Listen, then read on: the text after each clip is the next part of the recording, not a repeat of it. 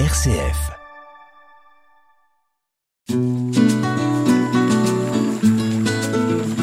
Laudato aussi, déjà demain, sur une RCF Belgique.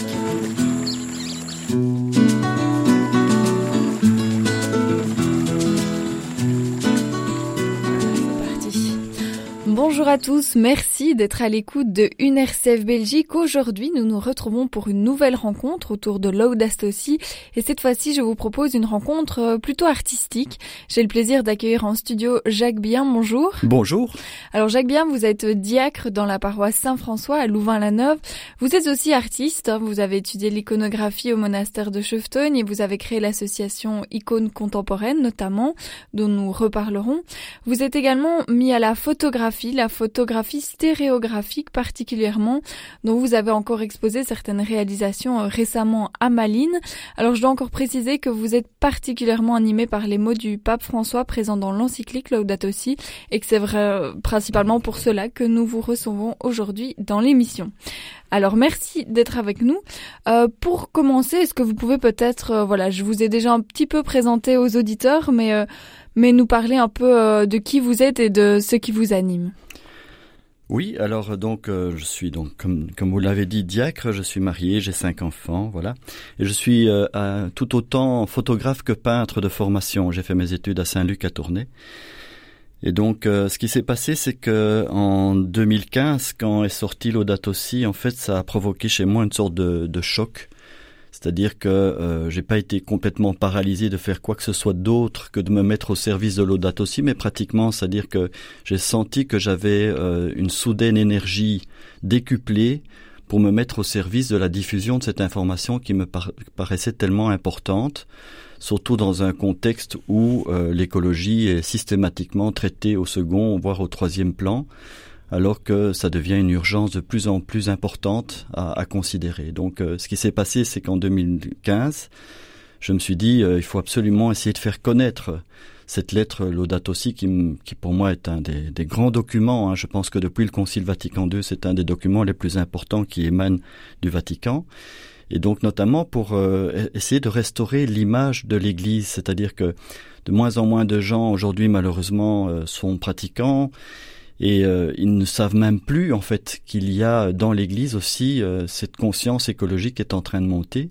Et surtout, ce que je trouve très important aussi, c'est que dans l'Audato Si, on a une lecture spirituelle, c'est-à-dire qu'on ne se contente pas, disons, d'une analyse scientifique, ce que le pape euh, François fait très bien, puisqu'il ne faut pas oublier qu'il est de formation ingénieur chimiste, hein, donc il savait lire les rapports du GIEC, lui. Hein mais il donne un sens spirituel. Or, le sens spirituel de cette conversion écologique auquel il nous appelle, c'est le grand enjeu, à mon avis, de l'avenir. Parce qu'il va falloir faire des efforts énormes. Et si on ne trouve pas un sens à donner à ces efforts, eh bien, on risque bien de s'en détourner. Alors vous parlez de de ces actions que vous avez décidé de mener. Est-ce que c'est un mécanisme qui a été provoqué chez vous dès la lecture de l'encyclique On parle souvent d'une réaction aussi euh, parfois de, de constat d'impuissance et puis seulement on passe à l'action, il faut accepter toute cette réalité. Est-ce que chez vous elle était déjà bien acceptée? Vous étiez déjà dans un mécanisme, je dirais, dans une approche, euh, oui, d'agir, d'action? Oui, oui j'ai la chance d'avoir euh, eu un père qui était lui-même d'ailleurs diacre aussi, qu'on a bien connu ici dans le diocèse de Malines-Bruxelles, Georges Bien, qui faisait d'ailleurs tous ses déplacements déjà à l'époque en vélo, dans les années 70. Or, à l'époque, il le faisait uniquement avec l'idée que les énergies fossiles étaient un bien qui était, euh, qui était périssable, qui était fini, euh, qui n'était pas euh, infini. Et donc euh, j'ai été éduqué moi déjà dans cette idée-là. Donc ne pas prendre l'avion, faire énormément de vélo plutôt que de prendre sa voiture, essayer de, de, vivre dans une maison qui est bien isolée, qui est qui n'est pas trop chauffée, tout ça. Donc j'étais déjà très très bien préparé. Ce qui a tout changé, c'est qu'il y a quelque chose de nouveau qui est apparu, c'est l'urgence climatique. hein. Donc ça, ça on n'en était pas conscient, je dirais jusqu'en 2002. Hein. C'est au moment de la déclaration de Jacques Chirac euh, au sommet de Johannesburg qu'on a pris conscience pour la première fois, hein, cette fameuse phrase La maison brûle et nous regardons ailleurs hein.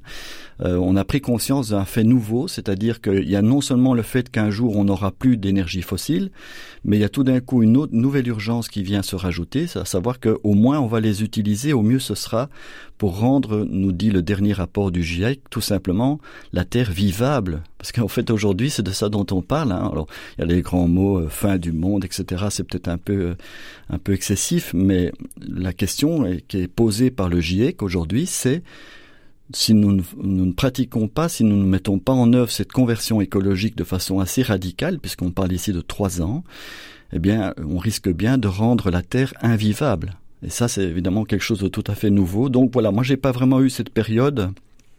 J'ai pu immédiatement recevoir l'audate aussi comme la réponse à une attente qui était creusée en moi depuis des années. Mhm.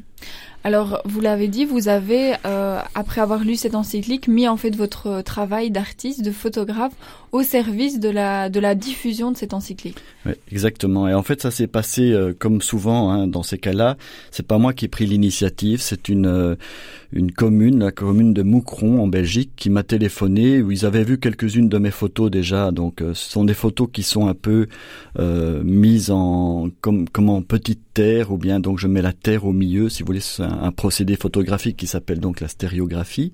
Et donc, ils avaient un festival du développement durable et ils voulaient, ils m'ont demandé de pouvoir utiliser mes photos pour euh, l'affiche qui présentait cet événement pendant deux trois ans comme ça. Et puis tout d'un coup, ils m'ont demandé, c'était en 2016, de venir monter une exposition dans leur musée des beaux arts avec mes photos. donc c'est eux qui ont provoqué en quelque sorte euh, le lien qu'il y a entre les photos que je faisais et l'audate aussi et la conversion écologique. Du coup, ça m'a obligé à monter toute cette exposition, à développer toutes ces photos. Donc, il y a plus de 120 photos à peu près de format A1. Donc, c'est une exposition un peu majeure comme ça. Et c'est là que j'ai eu l'idée de, pour qu'il n'y ait pas que les photographies, d'associer des, des, extraits. Donc ce sont des paragraphes, hein. je, je, mets 12 paragraphes de l'audate aussi. Je l'ai choisi expressément ceux qui ont un caractère un peu euh, lanceur d'alerte. Hein.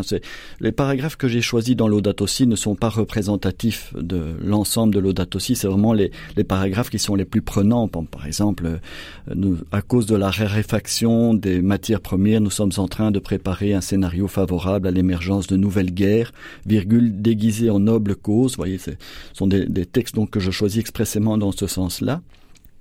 Et donc j'ai pu présenter, et en fait ce qui s'est passé, c'est que ça a eu un énorme succès, et notamment les gens ont énormément apprécié, d'une part, le lien que j'ai fait entre les photos et les paragraphes de l'audate aussi, et alors il y a aussi beaucoup de gens qui ont découvert à cette occasion que l'Église avait, euh, avait un, discours euh, établi sur cette question, et que l'Église n'était pas que des problèmes de pédophilie ou bien de d'ordination de, de femmes à la prêtrise ou que sais-je, enfin toutes les questions qui sont qui reviennent constamment dans les médias. Je crois qu'il est urgent aujourd'hui de redonner euh, à l'Église la possibilité de pouvoir faire connaître euh, cet élan qu'elle a et cet appel très euh, très explicite que le pape François a pu faire, de l'audate aussi. D'ailleurs, cet, cet, cet appel est tellement explicite qu'il faut quand même bien se rendre compte qu'il n'est pas forcément bien accueilli dans tous les réseaux et dans toutes les dans toutes les parties de l'Église catholique elle-même. Hein. Moi, j'ai été à, à Paris donc présenter deux expositions. Alors, dans une des deux expositions, j'étais dans une paroisse qui était très écolo, et dans une autre, une autre paroisse m'a fait venir. Et là, l'idée, c'était de me dire, écoutez, euh, venez présenter votre exposition parce que dans notre paroisse, il y a beaucoup de gens qui sont hostiles à l'idée même de la conversion écologique et par extension aussi en général avec euh, les propos du pape François. Donc ça montre bien qu'il y a un véritable enjeu au sein même de l'Église et que l'Église, à mon avis, devrait être urgemment euh, quelque part convertie à cette idée que c'est vraiment aujourd'hui ça, devient un problème tout simplement de charité, tout simplement. C'est-à-dire que les libertés et les richesses que je m'octroie se font, il faut en prendre conscience, se font au détriment d'autres Mhm. Alors ici, vous parlez par exemple d'exposition dans des paroisses, mais l'avantage aussi, comme vous le disiez, c'est de pouvoir un peu euh, changer l'image de l'Église de façon générale, puisque vos expositions ne s'adressent pas du tout qu'à des chrétiens euh, qui connaissent euh, bien l'encyclique. Exactement. Donc en général, euh, l'idéal pour moi, hein, c'est d'être dans une paroisse qui est dans un centre-ville Pourquoi? Ben Parce qu'il y a une circulation naturelle qui se fait. Des gens, moi je pense ici à la cathédrale de Bourges, c'était évident. Il y, a, des centaines de personnes en permanence qui passent dans la cathédrale pour voir les vitraux et les, autres choses remarquables de cette cathédrale. Et donc c'est une... Alors d'une part, donc c'est un lieu de passage c'est quand même dans une église. Alors, il y a aussi une raison graphique euh, pour l'exposition, c'est-à-dire c'est souvent des lieux qui sont plus sombres. Chacune des photos est éclairée de façon individuelle, donc il y a un, effet un peu scénique, si vous voulez, qui, qui rajoute un peu à, à cette présentation de l'exposition. Mais aussi, surtout, moi, ce qui m'intéresse, c'est de pouvoir travailler en collaboration avec la paroisse ou une équipe sur place, puisqu'il faut former en amont euh, six mois avant une équipe de, bénévoles qui vont accueillir les gens. Par exemple, il y a tout un programme d'accueil des, écoles avec des, dossiers pédagogiques qui sont proposés pour les écoles secondaires, primaires. Tous les réseaux sont possibles. Hein. Et donc, il y a, en général, le matin, c'est sur rendez-vous pour les écoles et l'après-midi, c'est plutôt euh, entrée libre. Mais voilà. Et alors, le but, en quelque sorte, c'est de vendre des laudato si. On sait que le laudato si ne coûte pas cher, hein, ça coûte 4 euros. Et donc, l'idée, c'est que les gens puissent être interpellés et repartent alors avec quelque chose de plus consistant qui consiste à lire euh, l'entièreté de cette encyclique que finalement, pas, pas, pas grand monde connaît ou pas grand monde n'a lu entièrement. Hein. Moi, je, je suis frappé encore récemment dans des groupes même de chrétiens plus ou moins engagés, quand je pose la question qui a lu l'audate aussi, il n'y a pas beaucoup de mains qui se lèvent. Hein. Il n'y a, pas 10% de, de, mains qui se lèvent. Et ça, je trouve, voilà, je trouve que ça, c'est vraiment très, très important qu'on prenne tous le temps, ne fût-ce que ça, de lire l'audate aussi. Ça prend 4 heures, c'est à peu près le même temps qu'un évangile. Et euh, évidemment, moi, ce qui est embêtant, c'est qu'il y a tellement de choses interpellantes qu'on a souvent envie de s'arrêter. Mais ça, bon, tant mieux, finalement. Mm -hmm. Alors ici, le médium pour justement arriver à cette, euh, en cette encyclique, ce sont vos photos. Qu'est-ce que ça apporte pour vous euh, par rapport à un texte, une conférence traditionnelle? Oui, alors là, bon, c'est c'est pas moi qui l'ai découvert, ce sont des gens, euh, voilà, qui ont vu mon exposition. En fait, il y a, y a deux procédés qui sont euh, utilisés, qui sont intéressants. Donc il y a des photos qui représentent, ce sont des paysages sous la forme d'une petite planète. Hein, donc c'est un procédé tout à fait particulier. C'est un peu la, première page du petit, prince de Saint-Exupéry. Alors cette idée, c'est qu'on a une vision schématique de la Terre depuis la Renaissance à cause ou grâce aux cartes. Les cartes, c'est fantastique mais ça nous donne l'impression que la Terre est, une, est quelque chose d'inerte. Or, en fait, un des enjeux dans l'écologie, c'est de comprendre que nous ne sommes que nous sommes vivants que grâce au vivant et pas grâce à la terre. Et donc la préservation du vivant est quelque chose qui est absolument euh, déterminant dans euh, l'avenir, notre avenir, et donc pour euh, pour pouvoir permettre à notre terre de rester un lieu vivable pour les générations à venir. Et donc les photos recréent, corrigent en quelque sorte cette idée que la représentation que nous avons de la terre, c'est une représentation qui met en valeur ce qui est vivant sur la terre. Il y a aussi une grande partie de, de donc de la mer, des océans. On oublie toujours que c'est 70% de la surface de la terre, c'est la mer. Or l'enjeu de la gestion de la mer, c'est un enjeu majeur pour les pour des raisons climatiques. Hein. Et alors il y a d'autres photos où je, c'est le contraire, si vous voulez, je, c'est le ciel qui est enfermé par la terre. Hein. Et alors à ce moment-là, c'est l'autre question qui est vraiment cruciale, c'est qu'en fait, on est face à une crise qui est très difficile à appréhender, tout simplement parce qu'elle est invisible. En fait, il, il y a une frontière à 3 km au-dessus de nos têtes qui s'appelle l'atmosphère qui fait que euh, cette frontière elle est invisible. C'est-à-dire que quand on regarde les étoiles, on a l'impression que l'espace est infini.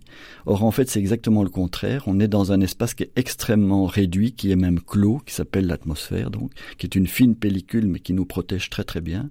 Et donc tous les gaz, toute la modification de la proportion des gaz que l'on envoie dans l'atmosphère va changer sa fonction physique, sa nature physique veut dire que la manière dont il va absorber ou renvoyer les rayons euh, infrarouges notamment va être modifiée. C'est ça qu'il faut comprendre. Et donc même une petite modification de la proportion des gaz de l'atmosphère a des conséquences énormes sur la Terre. Et aujourd'hui, il est commun de, de prendre comme exemple que la question du réchauffement climatique, c'est une question qui est aussi grave que la question du réchauffement de notre corps. C'est-à-dire qu'on ne peut pas dire un degré de plus, c'est rien. Non, si j'ai si j'ai 38 degrés, c'est pas rien. Si j'ai 39, ça devient très sérieux. Ben, c'est du même, euh, c'est de la même proportion à l'échelle de la, de la Terre. Et donc, euh, il y a ici un appel urgent à la conversion écologique. Euh, si je dois citer une phrase de Laudato Si que, que j'aime vraiment bien, euh, citée par le pape François, donc c'est quand il dit, c'est au chapitre, euh, au paragraphe 287 si je ne m'abuse, il dit la crise écologique est un appel à une profonde conversion intérieure. Pour moi, c'est véritablement ça l'enjeu, c'est-à-dire c'est une conversion intérieure d'abord, c'est une conviction qui doit naître en nous et qui doit petit à petit nous, nous permettre une modification euh, réelle de notre comportement quotidien.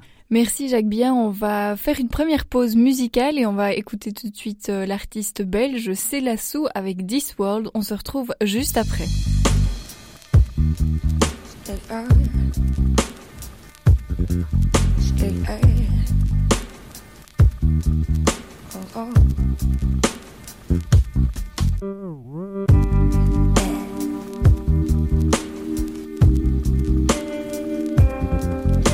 Mm.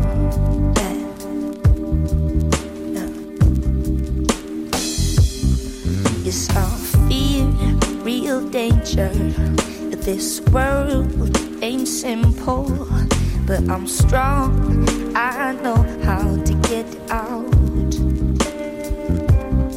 and I'll find my way. Cause it's love, real simple, and that's how it works. Oh.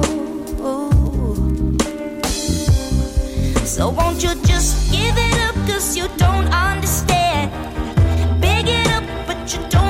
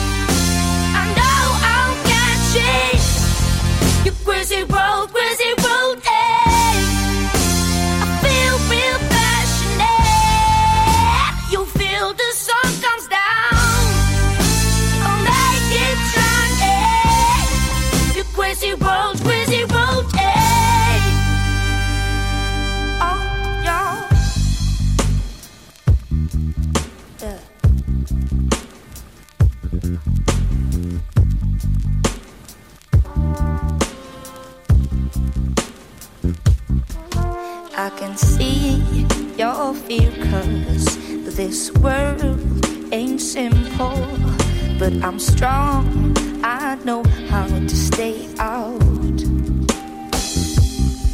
And I'll find my way, cause, cause it's love, it's love, it's love, it's love, it's love, and yeah. Oh, whoa, whoa.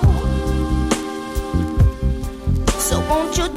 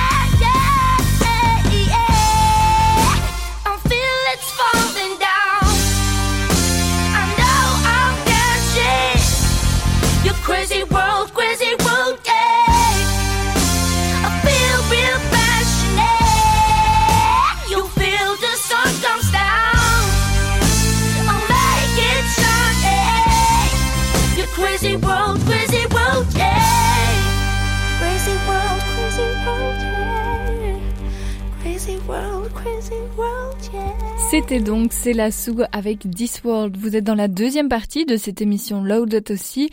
Je suis toujours aujourd'hui en compagnie de Jacques Bien. Jacques Bien qui est donc artiste et diacre du côté de Louvain-la-Neuve. Il vient aujourd'hui notamment nous parler de son exposition L'urgence et la beauté. Dans cette exposition, il regroupe un certain nombre de photographies qu'il fait dialoguer avec certains passages de Loaded aussi. Alors Jacques Bien, à travers euh, cette exposition, ces passages de Loaded aussi que vous avez sélectionnés, comment est-ce que vous voyez votre rôle en fait, votre mission On dirait un peu de l'évangélisation, non? Oh, carrément, oui, tout à fait. Alors évangélisation, ça voudrait dire un rapport avec l'évangile. Donc ici, euh, c'est plutôt une découverte de la parole euh, du pape François et donc de l'Église. Hein. Euh, mais c'est évidemment moi ce que j'aime beaucoup, c'est que c'est justement très ouvert vers l'extérieur. Moi, je je suis un petit peu euh, fatigué de toutes les initiatives qui, en, qui, nous, qui nous laissent en, vase clos dans l'Église. Voilà, je, je, je, remercie beaucoup les gens qui s'y consacrent par ailleurs, hein, bien sûr. Mais, mais pour ma part, moi, je, ce qui m'intéresse le plus, c'est le rapport à l'extérieur. Et donc, euh, pourquoi? Parce que la conversion écologique, on le voit très bien dans les milieux jeunes euh, qui sont très avancés sur l'écologie, doit intégrer un jour ou l'autre euh, des notions notamment de spiritualité. Je prends un exemple tout bête. Euh, on, va se, on va devoir apprendre à vivre de façon moins matérialiste. On va devoir refuser la société de, de surconsommation dans laquelle on est. Eh bien, il va falloir compenser ça par autre chose. Et donc, par exemple, l'apprentissage d'une technique artistique exigeante. Voilà, voilà un exemple très clair. Alors là, c'est mon autre métier. Hein, j'apprends à peindre des icônes depuis maintenant presque 30 ans. Et donc, apprendre une technique artistique euh, exigeante, c'est de nature à nous permettre de nous libérer de cette euh, addiction que nous avons à la surconsommation. Mais évidemment aussi la spiritualité, parce que pour moi, l'art euh, dans son dans sa finalité est, est, une démarche qui finit par être spirituelle, surtout évidemment dans un cadre chrétien. Et donc tout ça c'est de nature à nourrir notre âme, notre vie et, et nous permettre de délaisser l'addiction dans laquelle notre, notre société nous a habitués à, nous a conditionnés à vivre. Puisque c'est vraiment parce que faut savoir que dans ma formation, je suis, euh, au départ, je suis un publiciste. Hein. donc, j'ai, été formé pour conditionner les gens à acheter des choses inutiles. En gros, c'est ça. Hein. Euh, on a des exemples très concrets, les Kleenex par exemple, des choses pareilles. On a inventé des produits qui n'existaient pas et on a créé une addiction. Les gens ne savent plus se passer de ça, etc. Et donc, euh, ben, il faut faire le chemin inverse aujourd'hui. Il faut apprendre à nous libérer de cette société de surconsommation qui nous, qui nous met dans un rôle de prédateur, hein, parce que finalement, euh, toute cette richesse donc, dont c'est la liberté aussi dont nous jouissons, eh bien, comme je le disais tantôt, on le fait au détriment d'autrui. Tout simplement. Et ça, il faut en prendre conscience de, au niveau de la morale chrétienne, simplement à un niveau de charité. Euh, l'avion que je me permets de le voyage en avion que je me permets de prendre va envoyer du CO2 dans l'atmosphère. On ne le savait pas il y a, il y a 50 ans. Hein. Aujourd'hui, on le sait. Euh, ce CO2, on ne sera pas l'enlever. Il va avoir des conséquences sur le réchauffement climatique et va rendre progressivement, si nous ne faisons rien, la Terre invivable. En, en gros, hein, euh, ce qui me paraît déterminant, c'est que depuis un siècle, si je prends un peu de recul, depuis un siècle, une chose que les chrétiens ne veulent plus ici en Occident entendre parler, c'est la question de l'enjeu du salut. C'est-à-dire que quand on lit les sermons d'autrefois, on voit à quel point c'était important. Donc l'idée que euh, on doit se convertir, sinon on ira en enfer, on veut plus en entendre parler. On a cette fameuse chanson des années 70, hein. nous irons tous au paradis, voilà. Eh bien, euh, c'est un peu comme si aujourd'hui Dieu nous disait chiche, euh, maintenant c'est vous qui êtes Dieu. Et selon notre capacité à nous convertir à l'écologie, nous allons augmenter ou pas la proportion des gens qui sur Terre vivent déjà en enfer, hein, parce que c'est déjà le cas maintenant.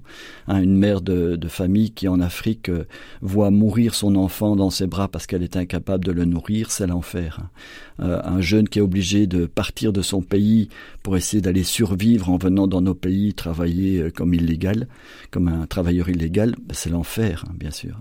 Donc voilà, cette proportion de gens qui vivent sur Terre dans des conditions qui sont euh, inhumaines va augmenter si nous ne, nous convertissons pas à l'écologie intégrale. Mmh.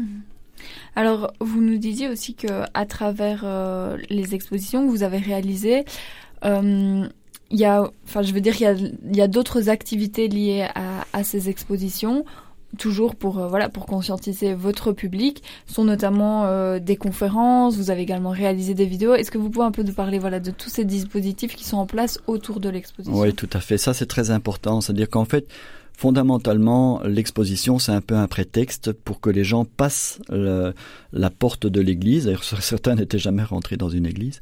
Euh, et donc, ils passent la, la porte et, du coup, autour, on peut euh, en, euh, agréger toutes sortes d'autres activités euh, qui vont dynamiser un petit peu euh, le temps où l'exposition est présentée. Par exemple, euh, l'organisation de conférences. Hein, donc, j'ai invité, par exemple, plusieurs fois Philippe Lamberts, hein, qui est le responsable du groupe écolo au Parlement européen, qui est très engagé, qui est chrétien aussi, hein, qui est très engagé sur la cause écologique, forcément.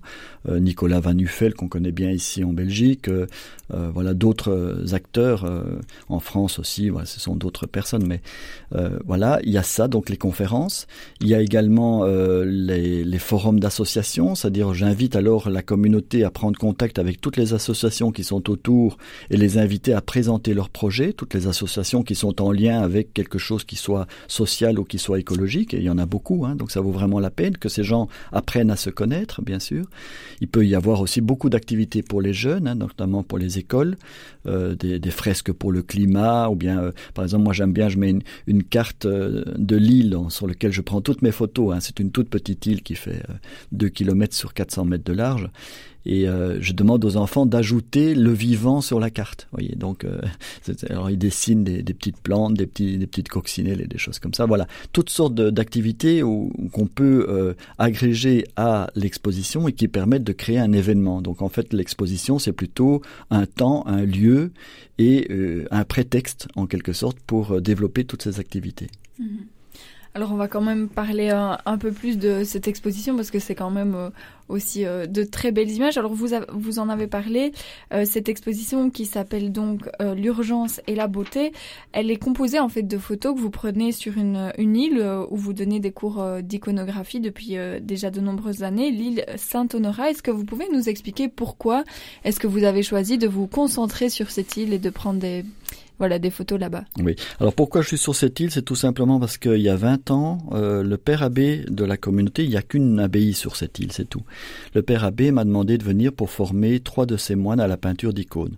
Et depuis lors, ben, je vais chaque fois donner chaque année une semaine de stage. Alors maintenant avec des, stagiaires qui viennent un peu partout en, de France. Et donc je suis bloqué en quelque sorte sur cette île depuis euh, depuis 20 ans, 25 ans maintenant, une semaine par an. Et cette île est minuscule. Et donc, en fait, ce que j'ai fait, c'est que je me suis dit, mais puisque je suis là-bas une semaine par an, je vais essayer de transcrire les sentiments que j'éprouve par la photographie. Donc euh, la journée, je donne cours, et puis euh, en fin de journée ou le matin, je tourne autour de l'île et je prends des photos. Et chaque année, j'essayais une technique de photographie différente sans être satisfait. Et un jour, j'ai découvert euh, cette technique donc de la stéréographie, donc cette capacité à pouvoir mettre un paysage panoramique sous la forme d'une petite planète ou inversement d'un ciel. Et, euh, et, voilà, et ça a été un peu une révélation, c'est-à-dire ça m'a permis parce que si vous voulez, l'idée, c'est que le problème pour moi en photographie, c'est que c'est toujours cadrant, c'est-à-dire que on cadre un sujet. Mais l'expérience que l'on vit quand on est par exemple face à un beau coucher de soleil, elle ne se trouve pas spécialement seulement devant nous. En fait, c'est une expérience globale, c'est ce qui est à nos pieds, les petits détails à nos pieds, c'est le, ciel au-dessus, c'est les sons même des, des, choses qui viennent de derrière, c'est tout ce qui est autour aussi qui est important. Et donc, cette technique de photographie, en fait, représente la totalité de ce qui est autour de moi. Alors il y a une certaine déformation qu'il faut apprendre à gérer pour que ce soit esthétique. Mais donc euh, ça a été vraiment pour moi une découverte de pouvoir euh, produire des photos qui représentaient la totalité de l'expérience vécue au moment où je la prenais. Alors techniquement, c'est pas très facile euh, comme technique.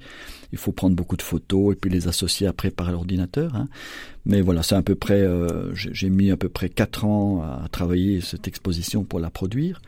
Mais enfin voilà, donc après ce, ce, gros travail, chaque photo nécessite à peu près, je sais pas moi, 20 ou 30 heures de travail hein, pour euh, avoir quelque chose euh, qui soit vraiment présentable.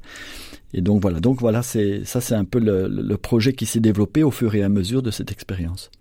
Et est-ce qu'actuellement, elle est toujours nourrie par de nouvelles euh, photographies que vous prenez ou vous êtes arrêté Bien, en fait, donc j'ai une première période où euh, j'ai produit un, voilà une, une, centaine de photos, 120 photos à peu près.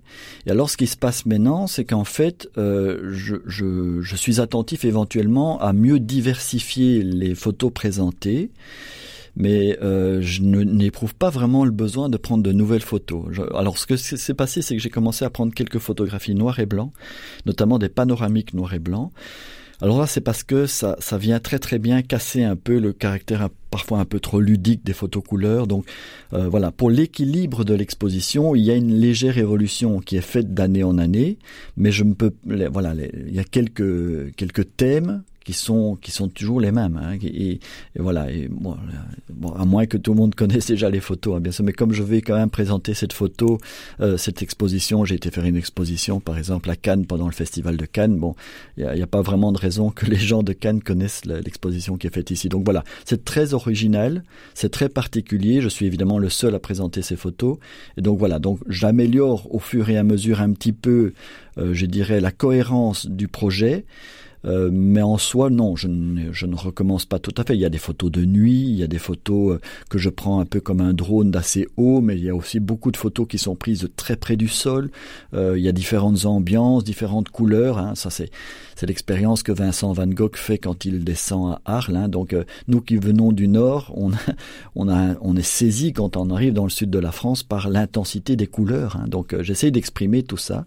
Et donc, j'ai là-bas un potentiel absolument incroyable de, de, de, de possibilités de, de variations de photographie rien que sur cette petite île. Et je crois que c'est d'ailleurs une des, une des gageures de, de cette exposition, c'est d'arriver à présenter plus de, plus de 100 photos sans du tout que ce soit ennuyeux. Quoi. C'est vraiment des photos différentes les unes des autres. D'accord. Est-ce que en 20 ans, vous avez déjà vu ce paysage au final évoluer de cette petite île? Alors oui, mais ça tout évolue. Alors ça c'est intéressant. Effectivement, quand on se concentre sur un lieu précis, euh, dont vous pouvez faire le tour en 40 minutes, c'est ça, c'est très intéressant. Alors évidemment qu'il y a des évolutions. Euh, bon, cette île est une île absolument remarquable historiquement. Il faut juste savoir que, et notamment au niveau de l'écologie, il y a quelque chose de très intéressant, c'est que, euh, et ça répond un peu à votre question, hein, c'est que cette île, à l'état naturel, est profondément malsaine, hein, puisqu'elle est tellement petite qu'elle euh, est trop petite pour avoir un équilibre écologique. Donc il y a une espèce qui arrive sur l'île, elle devient dominante parce qu'elle ne rencontre pas de prédateurs. Et donc, pour que cette île soit comme elle est maintenant un petit, entre guillemets, paradis, il fallait que l'homme intervienne, il fallait que l'homme euh, mette sa main, et voilà. Et c'est ce que les moines ont commencé à faire déjà au IVe siècle, hein, donc c'est très très ancien. Et donc, euh, et je fais en quelque sorte euh, une analogie, je, me sers de cette île un peu comme une allégorie de ce que nous devons faire, nous, à l'échelle de la Terre. C'est-à-dire que on va pas résoudre les problèmes écologiques aujourd'hui si on n'agit pas, au moins pour contrarier tout ce qu'on a mal fait, disons, de depuis, euh, sans le savoir, hein, bien sûr, depuis deux siècles ou depuis trois siècles. Donc voilà. Donc alors sur l'île elle-même, oui, il y a des évolutions croissantes. Hein, donc euh, on voit par exemple récemment, ils ont décidé, la mairie de Cannes a décidé de supprimer les poubelles. Voilà, ça peut paraître euh, tout à fait anecdotique, mais ça change tout à fait la, démarche. Ça veut dire que les gens qui arrivent sur l'île ils ont l'information qu'ils doivent repartir avec leurs déchets. Voilà, ça peut paraître bête, mais euh, il, y y avait une petite voiture euh, à essence, ben, c'est devenu une voiture électrique, ce qui là-bas est tout à fait justifié, bien entendu. Les moines ont commencé à, à faire un, un potager en permaculture, etc. Enfin, il y a, y a une démarche. Y a les, les, premiers panneaux solaires à peu près qui, qui a été produits en France ont été installés sur cette île. Donc, une île permet évidemment, c'est ça qui est intéressant, d'avoir euh, un retour immédiat et une justification de, de notre capacité à être, à vivre en autonomie, hein, bien entendu. Mais, mais donc oui, oui, cette île en elle-même est un exemple concret d'une mise en œuvre d'une transition écologique et qu'on devrait aujourd'hui pouvoir euh, appliquer à grande échelle. Euh, euh, ici au niveau de, de, de l'Occident. Mhm. Alors suite à, à, cette exposition, puisque ça fait déjà, euh, comme vous le disiez, plusieurs années, hein, depuis 2016 si je ne me trompe pas, oui, que, vous, que vous l'exposez, est-ce que vous avez eu euh, le plaisir de pouvoir avoir euh, des réactions au niveau de vos, de vos spectateurs, justement peut-être de peut-être susciter une conversion chez certaines personnes Enfin voilà, que, quelles ont été les, réactions On, on, on l'a vu, il y a beaucoup d'espace de parole, donc j'imagine que vous avez beaucoup de retours. Oui, oui. Alors, euh, ma femme est très jalouse parce qu'elle dirige les champs à la paroisse et elle me dit, oui, mais c'est pas juste, toi, quand tu as un coup de pompe, tu peux regarder ton livre d'or et tu vois tous des compliments. Donc, je laisse un livre d'or pendant les expositions et dans ce livre d'or, il y a évidemment beaucoup de personnes qui mettent des, des, commentaires et qui sont, euh, voilà, extrêmement touchants. Euh, alors, je, je, vais vous dire qu'il y a vraiment eu des conversions oui, moi j'ai entendu quand même des gens me dire euh, c'est la première fois que je prends conscience de l'urgence et de la gravité de la situation. L'art est un canal qui est qui permet, si vous voulez, ça a à peu, à peu près le même effet qu'une parabole. Il faut se souvenir quel était le rôle d'une parabole au, départ. Donc c'est Nathan face à David. Hein. Nathan doit dire à David quelque chose qu'il ne peut pas entendre. Et ce qu'il fait, c'est qu'il utilise une parabole pour que David réagisse en disant mais c'est scandaleux ce que tu me racontes là, cet homme qui a commis euh, ce meurtre est, affreux. Et, donc après il lui dit ben, cet homme c'est toi. Et l'art a cette fonction là aussi, un peu comme une parabole, c'est-à-dire qu'elle permet aux, personnes de rentrer dans une dynamique qui va leur permettre d'accepter des choses qu'elles ne pourraient pas entendre autrement. Voilà. Et donc ça, oui, il y a beaucoup de gens. Et notamment, ce que j'aime beaucoup, c'est non seulement au niveau individuel, mais euh, des communautés entières, c'est-à-dire des, paroisses qui se mettent alors à mettre euh, en œuvre toute une série d'actions très concrètes. Hein. Moi, je pense à, à l'église Saint-Gabriel, par exemple, dans le 20e arrondissement à Paris. Ben, les toits plats sont végétalisés avec des, des, ruches dessus. Il y a un compost paroissial pour les gens qui habitent dans des appartements. Euh, on échange les vêtements à la fin de la messe pour pas gaspiller. On a créé une épicerie solidaire on, importe euh, des, tonnes de pois chiches, on fait des ateliers pour apprendre à cuisiner avec moins de viande. Enfin, et surtout, on intègre la spiritualité de l'écologie dans les homélies. C'est absolument essentiel. Hein. Donc moi, je n'aime pas qu'on sépare les choses en disant mais l'écologie, ça ne regarde pas l'Église. Depuis l'Audate aussi, on peut plus dire ça. Et donc, il faut que ce soit intégré euh, pas seulement pour les jeunes, hein, pour les gens de tout âge, puisqu'on est dans une urgence, il faut vraiment qu'on ait le courage de dire c'est un enjeu qui concerne la spiritualité chrétienne au moins à un titre, c'est celui de la charité. La conversion que nous ne ferons pas aujourd'hui a des conséquences, c'est vrai, pas visibles immédiatement, mais indirectes, réelles, à l'égard de gens qui sont déjà dans une situation de précarité. Nous reprendrons cette conversation juste après une seconde pause musicale. On retrouve Blanche avec City Lights. All alone in a danger zone. Are you ready to take my hand? All alone in the flame of doubt. Are we going to lose it all? I could never leave you in the city lights. I could never beat the storm in your eyes, the storm in your bright eyes, all alone in a danger zone. Are you ready to take my hand? All alone in the flame of doubt. Are we going to lose it all? Love came in between the space and the city lights. Only I the stars in your eyes, the stars in your dark eyes.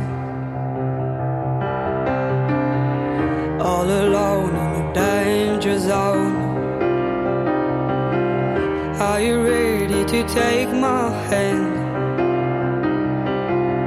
All alone in the flame of doubt. Are we going to lose it all? Let's put some light into a light. But keep the storm that's in your eyes. Let's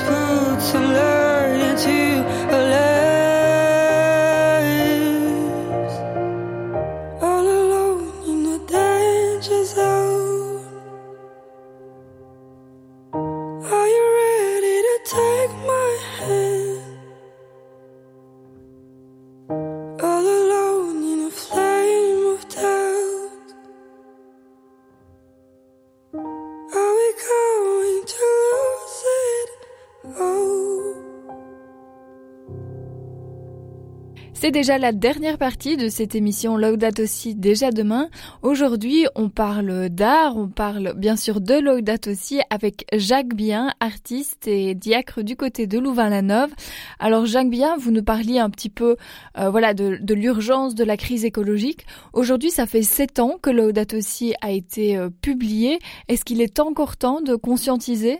Pour moi, l'enjeu, c'est que donc la première phase, c'est l'enjeu de prendre conscience euh, de la gravité, de ne pas de ne pas douter de la solidité ici du rapport du GIEC. Alors déjà, sur ce, seul sujet-là, il y a déjà pas mal de gens qui restent climato-sceptiques. Hein. Il faut pas être naïf. Moi, en France, j'en ai rencontré beaucoup, hein, des groupes euh, influents. Hein. Alors ça, c'est le premier stade. on va on va espérer qu'à un moment donné, ce sera un lieu commun d'accepter qu'il y a un vrai problème avec le climat et surtout avec euh, les gaz à effet de serre. Hein. Mais il y a beaucoup d'autres problèmes. Hein. Je voudrais pas tout résoudre à ça, mais il y a une urgence parmi les, urgences qui est au-dessus des autres, c'est celle-là.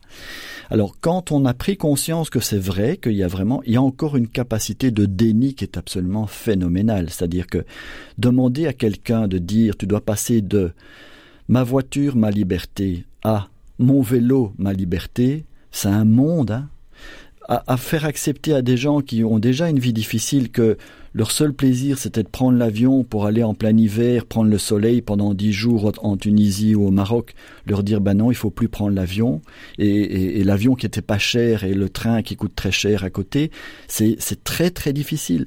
Euh, apprendre à cuisiner sans viande, il faut pas tricher, hein, c'est plus compliqué. Hein, de faire des, plats savoureux sans viande, ça demande vraiment prendre plus de temps, éplucher les légumes et compagnie. C'est beaucoup plus compliqué et plus lent que d'acheter un plateau fait ou de, cuire un steak. Donc, donc en fait, quand on va se retrouver face au concret, il va y avoir une nouvelle vague de réticence, de déni qui elle va être ce qui, qui, va engager un véritable combat. On, on va on va pas tourner autour du pot. À partir du moment où les gens comprennent que la conversion écologique, c'est a priori au départ une privation de liberté et de richesse, ça, nous oblige à, découvrir une autre liberté et une autre richesse, ben ce passage-là, il y a beaucoup de gens qui vont pas accepter de le faire et c'est ici qu'on rentre dans un autre débat, c'est celui du, débat politique. C'est-à-dire que euh, l'idée c'est de dire un pouvoir trop démocratique entre guillemets qui laisserait trop l'initiative aux personnes ne répond plus à l'urgence climatique auquel nous sommes confrontés. Il faut donc trouver un autre système où on dit aux gens ben non vous ne pouvez plus euh, avoir un comportement polluant. On vous interdit de l'avoir. Je vais vous donner un, exemple très simple. On connaît très bien le rapport à l'addiction. On prend l'addiction au tabac. Ça c'est vraiment euh, très clair parce que tout le monde est convaincu aujourd'hui que le, tabac c'est mauvais. Hein, on est d'accord. On le sait depuis les années 1950 qu'il y a un lien entre le cancer et le tabagisme. Comment on a réussi, finalement, on n'y a pas réussi pendant des dizaines d'années, comment on réussit aujourd'hui plus ou moins à éviter cette addiction au tabac, au tabagisme? Eh bien, première chose, il faut taxer. C'est-à-dire qu'il faut au moins que les gens qui fument supportent, eux, le prix que ça coûte à la société. Deuxièmement, euh, il faut interdire. On interdit de fumer dans les restaurants, dans les, trains, etc. Bon, bref. Troisièmement, il faut censurer. Euh, je ne sais pas si vous vous rappelez, mais Lucky Luke, il avait une cigarette au bec et maintenant on lui a mis un, un épi de blé. Donc il faut aller jusque là. Hein, et, mais il faut pas s'arrêter là. Il faut culpabiliser sur les paquets de cigarettes. Vous avez, si tu fumes, ton enfant va être orphelin. il faut même encore dernier stade, horrifier les gens, leur faire peur. Et donc on voit ces paquets de cigarettes avec des, gros plans atroces de tumeurs et des choses comme ça. Ben ça, ce sont les cinq techniques qui permettent euh, dans la communication à sortir d'une addiction. Et donc moi je considère que nous sommes véritablement dans une, société qui est addictive à la surconsommation et que pour sortir de ça, il faut appliquer une méthode similaire à celle que nous avons utilisée pour essayer de sensibiliser les gens au danger du tabagisme. Mhm. Alors tout ça, ce sont des, les idées, je dirais, euh, qu'on devrait appliquer, enfin avoir une vraie politique en fait euh, en matière euh, en matière climatique, c'est sûr. Vous parlez de la notion justement de, de génération, de se dire que on est dans une telle urgence que ce n'est pas seulement conscientiser des jeunes à leur avenir, c'est conscientiser tout le monde maintenant actuellement. Absolument, ça c'est vraiment déterminant. Je veux dire qu'il y a là il y a une, sorte d'illusion de penser que les jeunes générations vont petit à petit. D'abord c'est pas c'est pas si sûr. Euh, tous les jeunes sont au courant de, des notions d'écologie et on considère qu'il y a à peu près seulement 20% des jeunes, ce qui est déjà pas mal hein, par ailleurs. Il y a 20% des jeunes qui ont qui sont plus que simplement sensibilisés, mais qui euh, agissent et qui ont réorienté en quelque sorte leur vie en fonction de cette nécessité de la conversion écologique. Mais comme je le dis, euh, je l'ai dit à l'instant, quand on va se retrouver face à euh, le choix d'une privation de libre, je prends un exemple tout simple, c'est de prendre l'avion. Ben, c'est un comportement hautement addictif. Hein. Quand vous avez pris l'avion, d'abord ça vous flatte de prendre l'avion, quoi que vous fassiez. Si vous partez en vacances, au plus vous avez été loin, au plus au mieux c'est. Euh, si vous êtes dans une activité professionnelle, ben, ça vous valorise aussi. Donc c'est hautement addictif. Donc accepter de renoncer à prendre l'avion, c'est vraiment c'est pas facile hein, c'est et donc quand on va arriver dans cette zone là c'est-à-dire dans les contraintes bah à ce moment-là, on va on va rentrer dans un véritable combat spirituel euh, et social et social évidemment. Ça va être les gilets jaunes et les gilets verts en même temps. Hein. Et à ce moment-là, il faut que toute la société accepte de au moins. Allez, je, je vais donner un exemple très simple il faut au moins qu'on accepte tous de réduire de 5% par an notre pollution. On va dire les choses simplement. Et 5% par an, ça correspond exactement à ce que nous avons vécu pendant le confinement à cause de l'épidémie. Eh ben, mais c'est 5% additionnels chaque année. C'est ça la, grosse difficulté. Donc si on, si tous on, on, on, isole mieux nos logements, on, diminue nos, trafics de, de voyage, euh, si nous mangeons moins, de viande ou des choses comme ça, si nous achetons des produits plus locaux, si on arrête d'acheter tout court, hein, d'une façon générale, on essaie toujours d'acheter d'occasion et plus des choses neuves. Eh bien, si, si on fait ce petit cet effort à hauteur de 5% par an tous, alors on est simplement dans le cadre des accords de Paris, donc des accords de, de la COP 21, c'est-à-dire qu'on peut envisager de limiter le réchauffement climatique à 2 degrés à la fin du siècle, parce qu'il n'y a plus personne qui croit au 1 degré 5. Euh, mais même ça, ça a déjà des conséquences énormes. Hein. Il faut juste savoir ça. Donc tout ce qui est gagné, euh, voilà. Moi, je crois qu'il faut aller beaucoup plus loin. Et il faut, voilà, il faut, dire que dans la morale chrétienne, on doit inscrire aussi euh, l'exigence de cette conversion écologique. Moi, j'aimerais bien qu'on on, soit un peu plus audacieux et qu'on dise aux gens, ben voilà, vous êtes chrétien, c'est très bien, vous êtes très engagé, mais il faut que vous vous engagiez aussi dans cet effort-là parce qu'aujourd'hui, c'est un enjeu de charité. Mm-hmm. Euh, alors, je voulais revenir également euh, peut-être à une chose que vous avez dite qui concernait effectivement cet enjeu ben, au sein de l'Église, en fait, de pouvoir se dire que là aussi il y a des choses à mener, que l'Église ne doit pas se désolidariser de la société et de, séparer cet, cet enjeu spirituel. Comment est-ce que le texte de Laudato aussi peut, par cet enjeu spirituel justement, impacter des personnes non chrétiennes, mais voilà, est-ce que ce texte est forcément réservé à des chrétiens ou est-ce qu'il a une portée pour d'autres personnes? C'est un peu ce que vous essayez de faire euh, à travers votre exposition. Oui, tout à fait. Donc, c'est très clair que le pape a adressé cette lettre au monde. Donc il le dit à l'entrée, hein, donc c'est pas du tout adressé à l'Église, c'est vraiment une lettre encyclique qui est adressée au monde entier.